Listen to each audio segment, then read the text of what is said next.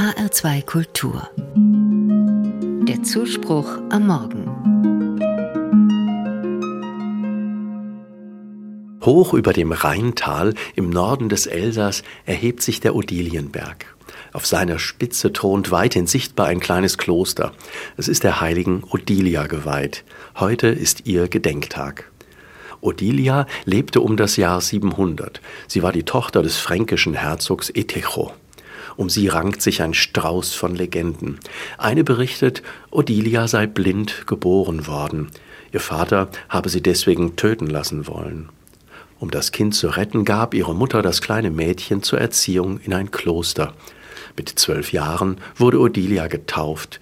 Dabei wurde sie sehend, die Legende weiter. Eine wichtige Rolle spielt auch in den weiteren Legenden Herzog Eticho, Odilias Vater. Offenbar besteht zwischen beiden ein besonders schwieriges Beziehungsgeflecht. Auch nach ihrer Heilung bestehen die Spannungen fort. Sie führen zu einem heftigen Streit zwischen Vater und Sohn, dem Bruder Odilias. Odilia muss erneut vor dem Vater fliehen. Nach der Versöhnung wieder ein Konflikt. Der Vater will Odilia standesgemäß verheiraten, sie aber hat sich für ein geistliches Leben im Kloster entschieden.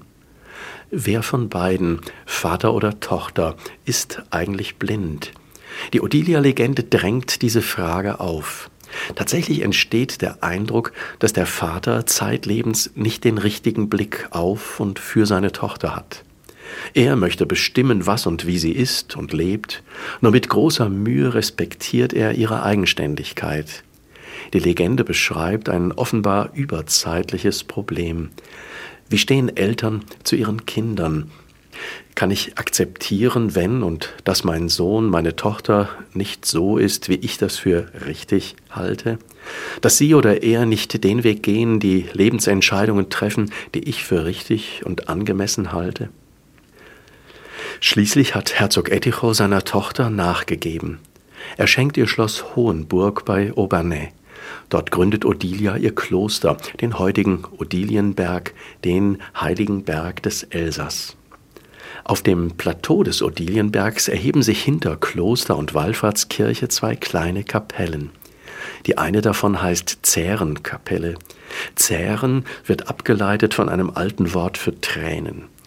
Odilia soll hier viele Tränen um ihren Vater und sein Wohlergehen geweint haben. Odilia bricht den Kontakt zu ihrem Vater nicht ab, trotz allem, was sie an Unverständnis, an Intoleranz von ihm erfahren hat. Odilia gibt nicht nach, sie ist eine starke Frau, aber sie lässt ihren Vater auch nicht fallen, sie ringt um ihn immer wieder, weint Tränen um ihn andere nicht abhaken, nicht fertig sein mit jemandem. Die Odilien-Legende schildert das als Konzept für ein gelingendes Leben. Ob es auch heute Gültigkeit hat? Ich werde Odilias Gedenktag zum Anlass nehmen, darüber nachzudenken. Und auch darüber, wo womöglich bei mir blinde Flecken sind, wo ich gerne andere bestimmen möchte, so zu sein oder zu handeln, wie ich das gerne hätte. Das gibt es nicht nur in der Familie, sondern genauso am Arbeitsplatz, im Betrieb oder in der Schule.